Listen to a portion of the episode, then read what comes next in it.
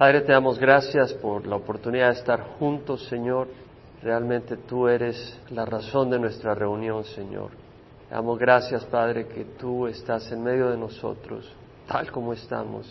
No venimos, Señor, aquí a impresionar a nadie, no venimos aquí a cumplir una ley.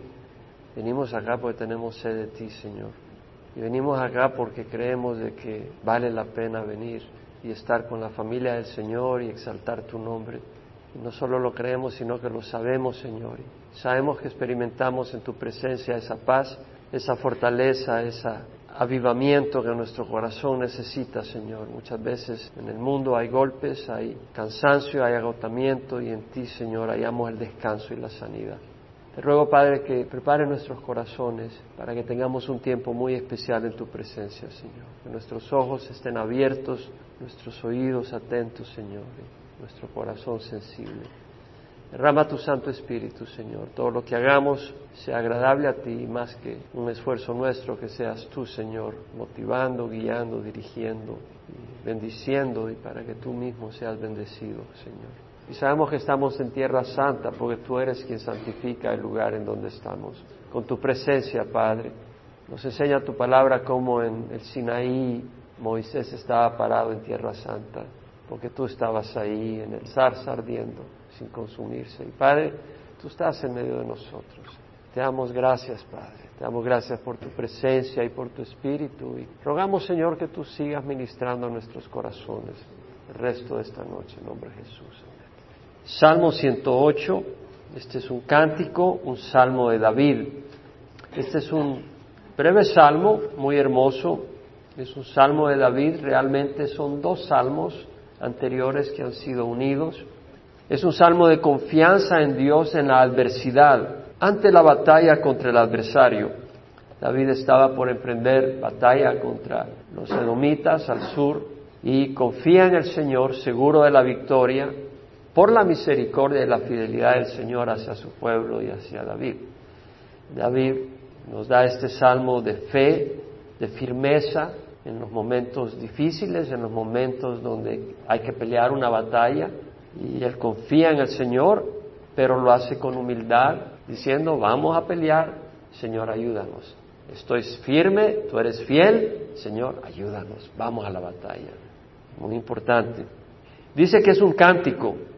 La palabra cántico en el hebreo es cheer y quiere decir una canción un canto cantado por cantantes, por un coro de cantores, un cántico religioso acompañado por instrumentos musicales, obviamente es, va a ser cantado y es inspirado por el Espíritu Santo. Desde tiempos antiguos el pueblo de Dios ha celebrado con música y alabanza, con cánticos, su confianza y agradecimiento a Dios por su fidelidad y su misericordia. Este salmo fue escrito hace 2900 años más o menos. 900 años antes de Cristo. Y vemos acá que el salmista nos da este canto. Cuando Israel pasó el Mar Rojo, hace 3.500 años más o menos, cifras redondeadas, no exactas, Moisés y el pueblo cantaron y celebraron al Señor un cántico. Si vemos el canto que nos da Moisés en el capítulo 15 de Éxodo, dice, entonces Moisés y los hijos de Israel cantaron este cántico a Jehová y dijeron, canto a Jehová porque ha triunfado gloriosamente. Al caballo y a su jinete ha arrojado al mar. Mi fortaleza y mi canción es Jehová y ha sido para mí salvación. Este es mi Dios y le glorificaré, el Dios de mi Padre y le ensalzaré. Y continúa. Pero vemos acá de que Moisés y el pueblo cuando atravesó el mar rojo, al atravesar el mar rojo, elevan un cántico dice, canto, es un canto a Jehová, porque ha triunfado gloriosa. Interesante que no dice por qué hemos triunfado. Quien abrió el mar rojo no fue Moisés. Dios usó a Moisés como instrumento para señalar el inicio de esa acción a través de la fe de Moisés por orden del Señor, fe de Moisés en la palabra del Señor. Pero vemos de que Moisés reconoce quien abrió el mar rojo y quien lo cerró y ahogó al ejército del faraón es el Señor. Y se canta a Jehová porque ha triunfado gloriosamente. El ejército egipcio, faraón, los caballos, Los jinetes venían contra el pueblo de Israel, pero ellos estaban luchando realmente contra Dios. Porque quien les decía, deja a mi pueblo que vaya a sacrificar, era el Señor. Y el faraón resistía y no quería dejar al pueblo de Israel, estaba en contra del pueblo de Israel, pero no se daba cuenta que al hacerlo estaban en contra de Dios. Ellos se habían puesto en contra de Dios. Y es el Señor el que triunfa sobre el enemigo de su pueblo. Cuando Pablo va camino a Damasco persiguiendo a los cristianos con el propósito de encarcelarlos, traerlos a Jerusalén, se le aparece el Señor, una gran luz, destello, cae del caballo y le dice, Saulo, Saulo, ¿por qué me persigues? Dura cosa es dar cosas al aguijón. Y Pablo dice, ¿quién eres, Señor? Yo soy Jesús de Nazaret, de quien tú persigues. Pablo no sabía, pero a quien estaba persiguiendo era Dios, a Jesucristo. Y cuando nos persiguen a nosotros por nuestra fe, cuando estamos sufriendo por la fe, porque estamos obedeciendo al Señor, porque estamos caminando rectamente, porque no estamos cediendo a la presión del mundo, a la presión de personas tal vez cercanas a ti en el trabajo o en la escuela o en el vecindario o en tu mismo hogar. Y tú no cedes a esa presión. A quien están persiguiendo es al Señor. Y el Señor te va a dar la victoria. Y hacemos bien en cantar, porque vemos acá que el canto, la alabanza, la celebración es parte integral de nuestra fe, hermanos. En la última cena, cuando Jesús parte del aposento alto donde estaba reunido con los apóstoles hacia el monte de los olivos, dice la palabra que después de cantar un himno salieron hacia el monte de los olivos. Jesús cantó con sus apóstoles. Jesús cantó, cantó a Dios, al Padre. Cuando Pablo y Silas habían sido azotados y puestos en prisión en Filipos, Dice la palabra que como a medianoche Pablo y Silas oraban y cantaban himnos a Dios y los presos escuchaban. El cantar es una parte integral del cristiano. Jesús mismo cantaba. Moisés cantó el instrumento a la ley. Sin embargo, había canto en su corazón. Y podemos cantar en momentos de crisis. Pablo y Silas cantaban en un momento de crisis, estaban todos azotados, sangrando, era medianoche, pero ellos cantaban. No para que se les soltaran las cadenas, algunos dicen, canta para que Dios te libere. No, cantas porque amas a Dios, cantas porque Dios merece tu alabanza. Y cantamos al Señor. Y podemos cantar en momentos de crisis o cuando ya hay victoria visible. Porque la victoria es cantar en los momentos de crisis. Ahí hay una victoria. Ahí estás mostrando que realmente tú tienes confianza en el Señor. Y leemos en Hechos 16, 26 que dice que de repente se produjo un gran terremoto, de tal manera que los cimientos de la cárcel fueron sacudidos y al instante se abrieron todas las puertas y las cadenas de todos los presos se soltaron. Entonces pienso yo, y creo que es bíblico, esta es una hermosa ilustración de lo que ocurre cuando el pueblo de Dios canta y alaba al Señor. Yo creo que se abren los ojos de los que escuchan. Y yo creo de que la fe se robustece. Yo creo que las cadenas de pecado, de desesperación y de duda se rompen. Cuando estamos acá reunidos y alabando al Señor, ¿quién puede sentir fortaleza en su espíritu? Es fortaleza en su espíritu. Porque estás, cuando estás cantando, estás alabando al Señor. Y cuando estás alabando al Señor de corazón, estás declarando verdades. Pero no son verdades matemáticas, son verdades que tienen una mayor trascendencia. Son verdades eternas, verdades de un Dios protector, verdades de un Dios fiel, verdades de un Señor misericordioso, verdades de un Dios poderoso. Y por eso les digo, hermanos, si ustedes solo vienen al estudio de la palabra, yo me pregunto, ¿no hay una canción en tu corazón para Dios? ¿No hay alabanza? Y no lo digo por si hoy viniste cabalmente al estudio, pero te lo digo como una exhortación que hemos estado haciendo ya desde algún tiempo. La alabanza es parte integral del tiempo del cristiano. Y qué mejor que hacerlo cuando estamos acá en una congregación. Porque yo en mi casa, pues si tuviera guitarra de nada me sirve. Y tengo que poner música, me ayuda mucho porque yo no me acuerdo de los tonos. tengo muy mala memoria, entonces pongo mi Pandora ahí y ya oigo a algún al cantante y me pongo a cantar. Y a veces estoy haciendo algo y tengo la música de trasfondo, pero me siento y paro y me pongo a alabar al Señor. O sea, interrumpo, porque mi corazón se eleva en alabanza y mi corazón es ministrado. Yo creo que somos una congregación incompleta si no hay alabanza en nuestro corazón. ¿Quién puede decir amén? La alabanza es muy importante. Entonces empezamos acá el versículo 1 que dice, mi corazón está firme, oh Dios. Cantaré, cantaré alabanzas aún con mi alma. La New King James Version, New International Version, English Standard Version, New American Standard Bible, todas lo traducen, my heart is steadfast, firme, sin tambalearse. Oh que sí, oh que no, que tal vez no, dice David, mi corazón está firme. Mi corazón está resuelto en la crisis.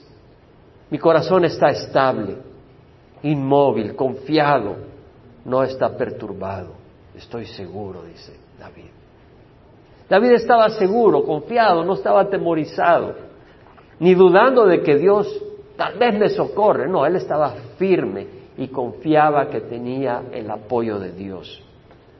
David estaba firme contando con Dios y contando en Dios ante la adversidad y batallas ante el adversario. ¿De dónde brota la confianza de David? En el mismo salmo lo leemos en el versículo 4, nos vamos a saltar. Dice, porque grande por encima de los cielos es tu misericordia y hasta el firmamento tu verdad. Por eso estaba firme David. La palabra misericordia, ¿se acuerda en el hebreo qué palabra es? Gesed. Y esa palabra se traduce misericordia en la King James Version, la New Living Translation, unfailing love, un amor que nunca falla. Pero acuérdate que ese es un amor de alguien que tiene poder para protegerte. Puedes tú amar a alguien, pero no tiene poder para proteger, liberar. Ese amor de alguien que nunca falla. La New International Version lo llama love, amor. La English Standard Version dice steadfast love, ese amor constante que persevera, que no es hoy sí y mañana no. La New American Standard Bible dice loving kindness, ese amor tierno. Y David dice, grande por encima de los cielos es tu misericordia, es decir, es, es sin medida. Pablo dice, cuando le escribe a la iglesia de Éfeso, que comprendieran la anchura, la longitud, la altura y la profundidad del amor que escapa a entendimiento que va más allá de lo que nuestro entendimiento puede captar. En la mente no podemos entender la amplitud, la anchura, la longitud del amor de Dios, pero el Espíritu puede ayudarnos a entender un poquito. Y luego dice el versículo 4, y hasta el firmamento tu verdad, y la palabra verdad acá es echmet, y esa palabra quiere decir verdad, pero también quiere decir firmeza. Realmente el significado es firmeza, estabilidad, algo permanente, perpetuo, que no es hoy sí y mañana no, algo estable. Y se refiere a la fidelidad de Dios que cuando dice una promesa, Él la cumple. ¿Cuántas personas dicen esto y mañana no aparece?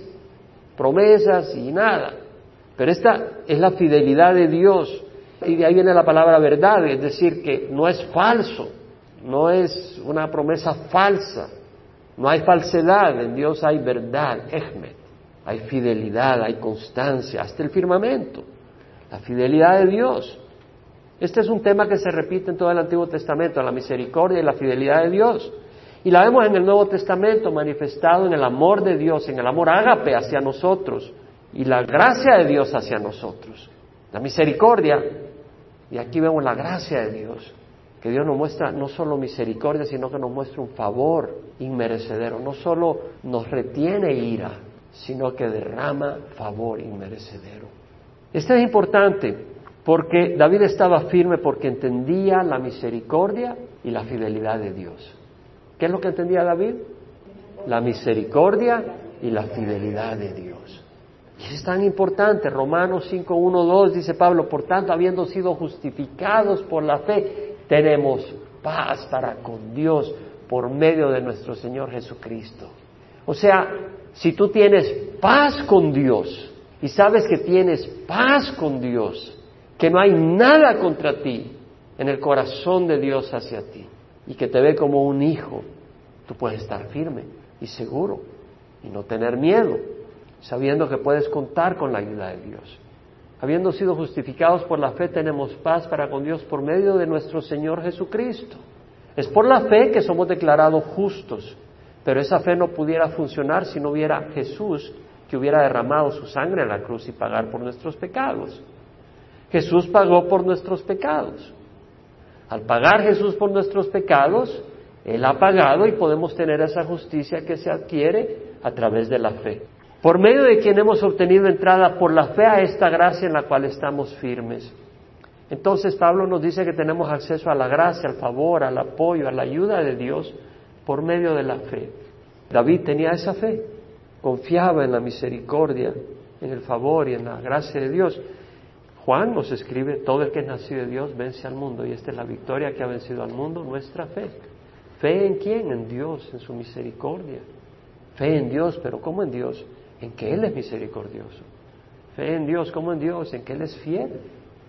Fe en Dios en qué? Que su promesa es verdad, su palabra es verdad y nos ha declarado justos. Lo dice en 2 Corintios. Dios estaba en Cristo reconciliando al mundo consigo mismo, no tomando en cuenta a los hombres sus transgresiones. ¿Qué quiere decir? Dios no toma en cuenta nuestras transgresiones.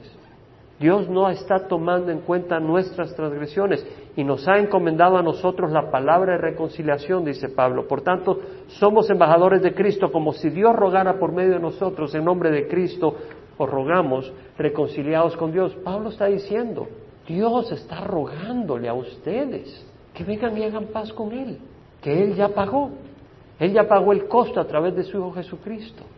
Y Dios está rogándonos que vengamos y hagamos paz con Él. Qué increíble. O sea, le debemos. Deberíamos ir al infierno. Y Dios, en vez de decir al infierno, nos ruega que vengamos y escapemos del infierno y que vengamos a su reino como hijos amados. Al que no conoció pecado, le hizo pecado por nosotros para que fuéramos hechos justicia de Dios en él. ¿Podemos creerlo o no? Dice que somos justicia de Dios, que cuando Dios nos ve, nos ve tan justos como Jesús, si estamos cubiertos por Jesús. Eso es lo que dice. Entonces debemos de caminar con esa paz y poder confiar en que Dios no está en contra de nosotros, sino que está a favor nuestro. Pablo lo dijo, si Dios por nosotros, ¿quién contra nosotros? Entonces dice el salmista, mi corazón está firme, oh Dios. ¿Por qué? Porque conocía la misericordia y la fidelidad de Dios. Cantaré, cantaré alabanzas aún con mi alma. Es decir, esta es una expresión interesante. Si tú estás firme, tú puedes cantar al Señor, porque sabes que estás bien con el Señor. Ahora, la expresión esta, cantaré, cantaré alabanzas aún con mi alma, es interesante porque hay varias traducciones. La New International Version dice, with all my soul, con toda mi alma, pero no es el nefesh que ya he mencionado la palabra nefesh en el Antiguo Testamento en el hebreo. No es esa la que usa. La English Standard Version es with all my being, con todo mi ser.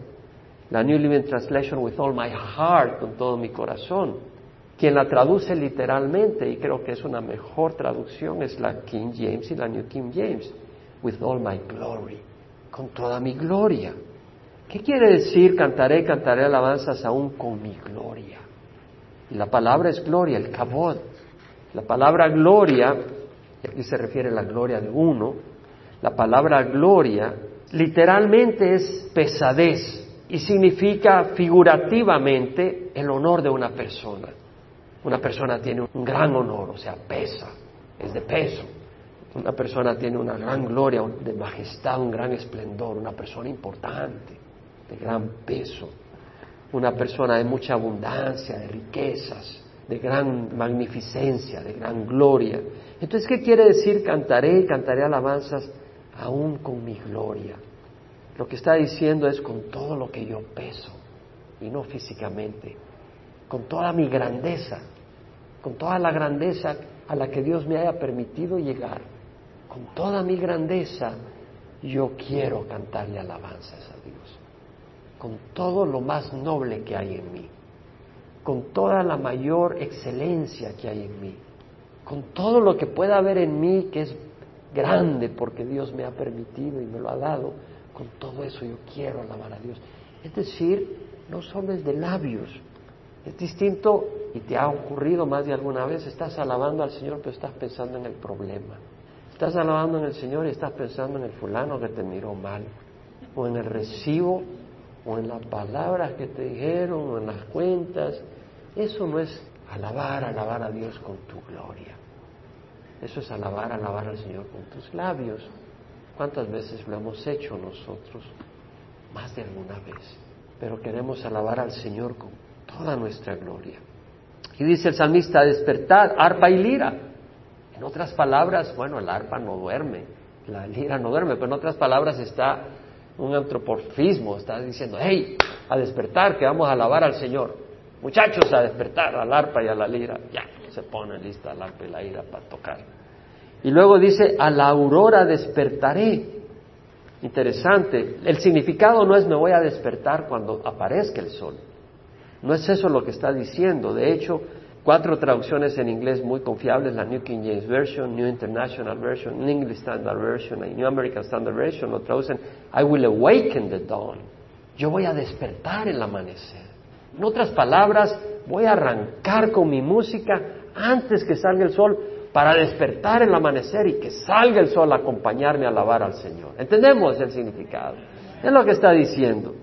Y luego dice el salmista, te alabaré entre los pueblos, Señor, te cantaré alabanzas entre las naciones. Es decir, el deseo de David era exaltar a Dios no solo en su pueblito, bueno, en Jerusalén, no era un pueblito, era la ciudad gloriosa de Dios, pero no solo en esa región, él quería declarar alabanzas a Dios ante todas las naciones. Y eso es lo que podemos hacer nosotros cuando aquí en California hablamos del Señor a gente de otros países. Estamos declarando la gloria del Señor. Algunos no van a recibir, pero otros van a recibir. Y nuestra responsabilidad es alabar y declarar la gloria de Dios ante las naciones porque tenemos la oportunidad. Luego en el versículo 5 y 6, David ora para que Dios sea exaltado y su pueblo liberado del adversario. Dentro de la confianza, él humildemente clama y pide a Dios por su ayuda porque va a un ataque contra el enemigo y necesita ayuda. Exaltado sea sobre los cielos, oh Dios. La palabra ahí, el exaltado, es rum, que quiere decir estar en alto, poner en alto, elevar, y acá elevar sobre los cielos. Es decir, que Dios muestre su poder, muestre su mano poderosa, grandemente. Es como cuando un equipo de fútbol le mete una goleada, otro le metió 8 a 0. ¡Ay, glorioso equipo de fútbol! Mostró su gloria. ¿Sí me explico? Y acá, en un nivel mucho más alto, que Dios se ha exaltado como mostrando su gloria, su poder contra los enemigos del pueblo de Israel. Sobre toda la tierra sea tu gloria, el cabot, el honor, la majestad, el esplendor. David pide a Dios que que manifieste su grandeza atropellando, aplastando al enemigo de su pueblo, como lo hizo con Egipto, con las plagas y con la destrucción en el Mar Rojo, como acabó con el enemigo. Y dice, para que sean librados tus amados, salva con tu diestra y respóndeme. Entonces vemos que dice, exalta para que sean librados tus amados, es decir, muestra tu poder liberador. Pero mira también la palabra que usa, que no se te escape, mis amados, Yedid, palabra amado, encantador a los ojos de Dios. Deuteronomio 33, 12, la escritura dice, cuando Moisés bendice a las tribus de Israel, dice de, Benjamín, dijo, habite el amado, usa la palabra amado, habite el amado de Jehová. Benjamín es el amado de Jehová. Habite el amado de Jehová en seguridad junto a aquel que le protege todo el día y entre cuyos hombros mora. El amado del Señor protegido cada día por el Señor, entre sus brazos, en sus hombros, mora. Nosotros somos amados del Señor. En Colosenses 3:12 dice Pablo, como escogidos de Dios, santos y amados, revestidos de tierna compasión, bondad, humildad, mansedumbre y paciencia. Nos dice amados. Pablo en Romanos capítulo 9 nos dice que Dios ha querido y quiere dar a conocer las riquezas de su gloria, de su grandeza, de su compasión, de su misericordia, sobre los vasos de misericordia que somos nosotros, que de antemano Él preparó para gloria, para grandeza. Es decir, nosotros, dice Pablo, a quienes también llamó no solo de entre los judíos, sino también de entre los gentiles, como también dice en Oseas, a los que no eran mi pueblo llamaré pueblo mío, y a la que no era amada, amada. Dios nos llama amados, a la iglesia amada. Dios nos llama amados. Según de Tesalonicenses 2.13, Pablo dice, amados por el Señor. Dios os ha escogido desde el principio para salvación, mediante la santificación por el Espíritu y la fe en la verdad. El Espíritu nos aparta. Si no hay santificación es que hay algún problema ahí, porque el Espíritu nos aparta del pecado. Y es a través de la fe en la verdad. ¿En quién? En Jesucristo, que es el camino, la verdad y la vida. En la verdad, la palabra del Señor. Las palabras que he hablado son espíritu y son vida. Jesús dijo que no solo era espíritu y vida, pero cuando le clama al Padre, dice, Padre, santifícalos en la verdad. Tu palabra es verdad. La palabra de Dios es verdad y nos santifica. Por eso necesitamos oír la palabra de Dios y buscar la palabra de Dios y meditar en la palabra de Dios porque santifica nuestra mente, santifica nuestros pensamientos. El Señor santifica. Juan dijo, nosotros hemos llegado a conocer y hemos creído el amor que Dios tiene para con nosotros. Hemos creído el amor. Si Dios por nosotros, ¿quién contra nosotros? Aquel que no eximió ni a su propio Hijo, sino que lo entregó por todos nosotros, ¿cómo no nos concederá junto con Él todas las cosas? ¿Cómo podemos estar firme como David? ¿Quién acusa a los escogidos de Dios? Dios es el que justifica. ¿Quién es el que condena? Cristo Jesús, el que murió, más aún el que resucitó, el que está a la diestra del Padre, es el que intercede por nosotros. ¿Cómo podemos tener esa firmeza de David? Entendiendo de que ninguna condenación, ninguna acusación es válida para los hijos de Dios si estamos cubiertos en la sangre de Cristo. ¿Quién nos separará del amor de Dios? Tribulación, angustia, persecución, hambre, desnudez, peligro, la espada. Pablo dice, por causa tuya somos puestos a muertes todo el tiempo, somos considerados como ovejas para el matadero, pero entre estas cosas somos más que vencedores por medio de aquel que nos amó. Pablo dice, estoy convencido que ni la muerte, ni la vida, ni ángeles, ni principados, ni los poderes, ni lo presente, ni lo porvenir, y ninguna cosa creada nos puede separar del amor de Dios.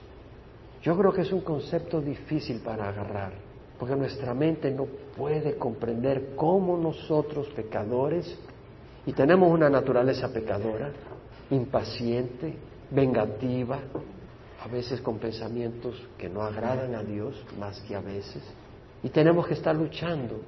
Entonces pensamos de que por eso estamos descalificados y Dios no puede mostrarnos ese amor ni esa protección, pero es gracia, no es que se merezca, y es por fe en lo que Jesús hizo en la cruz. ¿Quién puede decir amén?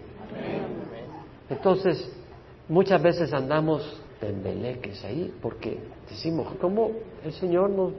Y no lo decimos, pero lo pensamos en el corazón. Caminamos todos cabizbajos y meditabundos como huérfanos. ¿Quién puede decir amén a eso? Ahí andamos todos apaleados. Pues sí. Ay, si te dicen que eres un sinvergüenza, ahí sacan los puños. Pero tú crees que eres un sinvergüenza, ¿cierto o no? Tres, cuatro dijeron sí. Los demás les da pena decir lo que saben en su corazón. Lo que saben, lo que sabemos, es la sangre de Cristo la que nos purifica, no nuestra rectitud.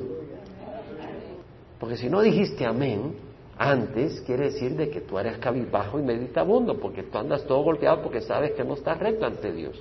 Pero si es por la sangre de Cristo, no tenemos que andar cabizbajo y meditabundo. Podemos andar en victoria y gozosos, porque Cristo nos lava con su sangre.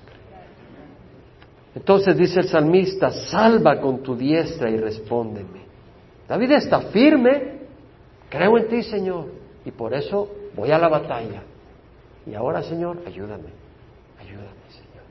Salvador, salva, Yasha, ¿se acuerda la palabra Yasha? salvar, rescatar, que quiere decir poner en un lugar amplio. Estás ahí todo apretado, no puedes ni respirar. un lugar amplio, holgado. Versículos 7 al 9, David, confiando en las promesas que Dios le ha dado, declara desde ya la posesión de ellas. Porque si Dios lo ha dicho, ya es un hecho. Cuestión de tiempo, en su tiempo. Pero podemos contar con ellas, dice David. Dios ha prometido la tierra a su pueblo y David dice es mía, ya la considero mía. Dios ha hablado en su santidad, su santidad. God has spoken in his holiness. Dios ha hablado en su santidad. Dios es santo, Él no va a mentir, si Él lo dice es. Me alegraré, dice David, repartiré a Siquem y mediré el valle de Sucot. Mío es Galaad, mío es Manasés. Efraín es el yelmo de mi cabeza, Judá es mi cetro. O sea, David da por hecho el dominio sobre toda la tierra de Israel. Siquem está en la zona central, al oeste del río Jordán, en la media tribu de Manasés que está al occidente, y el valle de Sucot está al oriente del Jordán. Mío es Galaad, mío es Manasés. Galaad está al oriente del Jordán. Manasés, la media tribu, está al oriente del Jordán. Y luego Efraín es el yelmo de mi cabeza, Judá es mi centro, al occidente del Jordán. Efraín es el yelmo de mi cabeza, es decir, el casco protector. Efraín era una de las tribus más poderosas de Israel, con guerreros valientes y gran cantidad de guerreros tenía Efraín.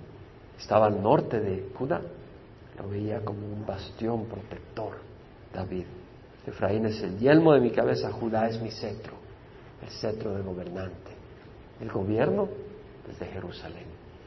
De ahí sale la ley toda esa región. Y luego hace referencia a sus enemigos, a Moab, a Edom, a Filistea. Moab es la vasija en que me lavo. En otras palabras, como en un hogar uno tiene unas vasijas para uso noble y unas para uso innoble, para tirar el basurero, el que tienes junto a la letrina, tirar papel sucio, para eso sirve esa vasija. Y aquí está diciendo, Moab es una vasija en que me lavo. En otras palabras, yo hago lo que me da la gana con Moab este no me pica ni me hace daño, ya estoy encima de él. Y sobre Dom arrojaré mi zapato. En otras palabras, yo hago lo que quiero sobre Dom, tengo control sobre Dom, enemigo feroz de Israel. Y sobre Filistea lanzaré gritos de victoria, quiere decir. Los filisteos eran enemigos de Israel, acuérdense Goliat, filisteo, y luego, ¿quiénes mataron a Saúl? Fueron los filisteos, vencieron al ejército de Israel comandado por Saúl. Dios le entregó al ejército de Israel a los filisteos. No fue la única ocasión. En otra ocasión los filisteos, en más de otra ocasión, oprimieron y golpearon al pueblo de Israel.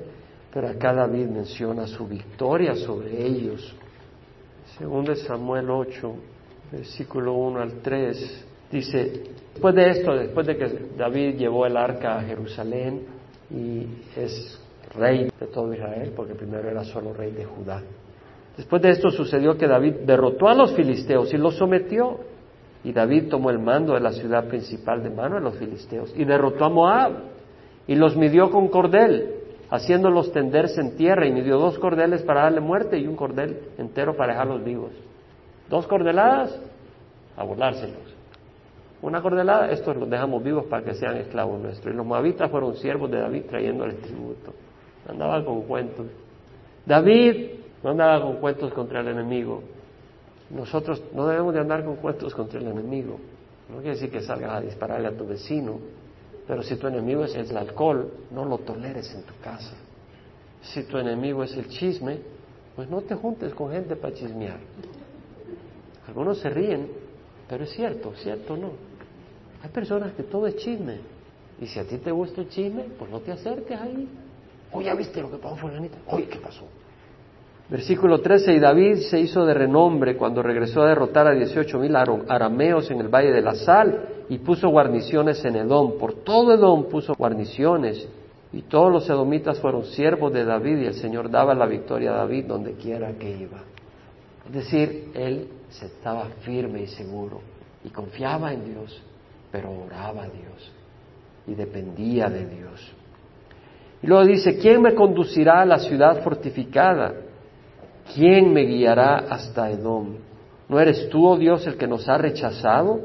¿No saldrás, oh Dios, con nuestros ejércitos? Es decir, acá David declara que su única esperanza contra el adversario es el Señor.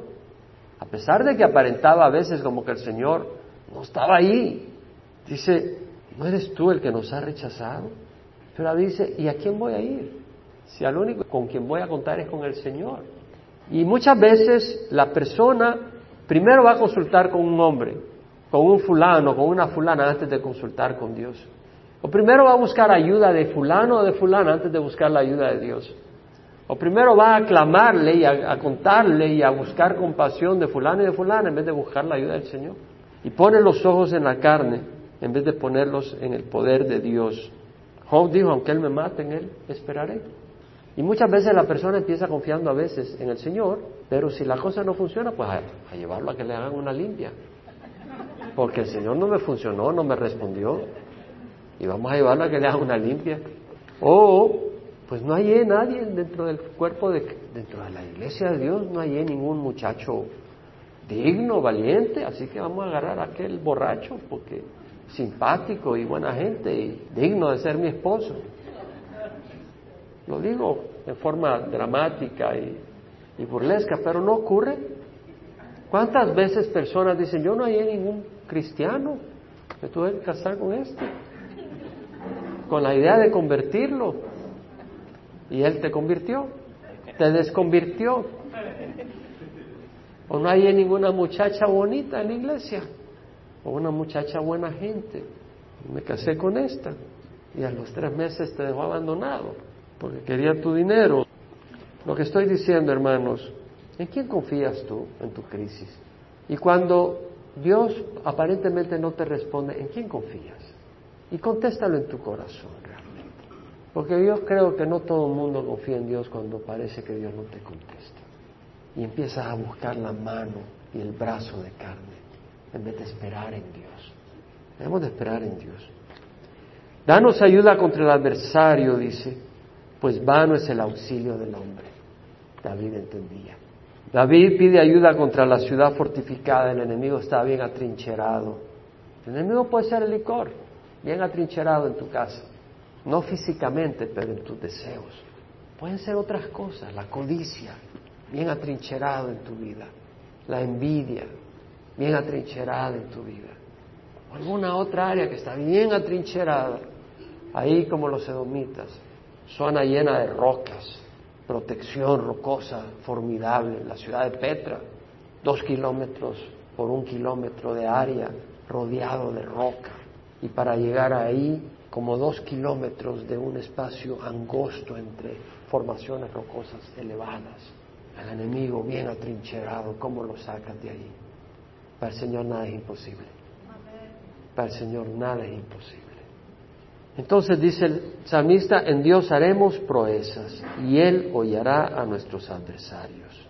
La palabra proezas, el kajil, quiere decir fuerza, poder, valor, valentía. La English Standard Version dice, with God we will do valiantly. Con Dios vamos a comportarnos valientemente. El autor de Hebreos habla de aquellos que por la fe, siendo débiles, fueron hechos fuertes. Se hicieron poderosos en la guerra, pusieron en fuga ejércitos extranjeros. Es un lindo salmo, breve salmo de David, que habla de estar firme y confiado en el Señor por su misericordia y por su fidelidad. Y habla de cantarle al Señor. Él es digno de que se le canten alabanzas. Tal vez has estado confiando en tu justicia, el enemigo te estaba acusando. No estoy diciendo si tú andas caminando en pecado deliberado, andas en total desobediencia, ahí tienes la droga en tu casa, ahí tienes el licor. No te estoy hablando de eso, porque entonces tienes que arrepentirte. Y el Señor quiere que te arrepientas. Dios ruega que hagas paz con Él, reconciliados con Dios, dice. Aquel que no conoció pecado le hizo pecado para que nosotros fuéramos justicia de Dios en Él, revestidos de la justicia de Jesús. Si venimos y le confesamos nuestro pecado y le pedimos perdón. Y si ese es tu caso, ven al Señor y le perdóname Señor, te confieso que soy pecador, ya no quiero seguir pecando, te entrego mi corazón. Ya. Y todos los que estamos cubiertos con el Señor no tenemos por qué caminar dudando de la fidelidad de Dios y del apoyo de Dios, porque debemos de saber que las promesas de Dios son sí en Cristo Jesús, no en nuestra justicia. En Cristo Jesús, lo que Él hizo en el Calvario. Habiendo sido justificados por la fe, tenemos paz con Dios por medio de nuestro Señor Jesucristo, por medio de quien tenemos entrada por la fe a esta gracia en la cual estamos firmes. Así que nos fortalecemos en el Señor. Si conocemos su luz, estaremos caminando en la rectitud que Él nos muestra, porque Él es nuestro buen pastor que nos guía por senderos de justicia.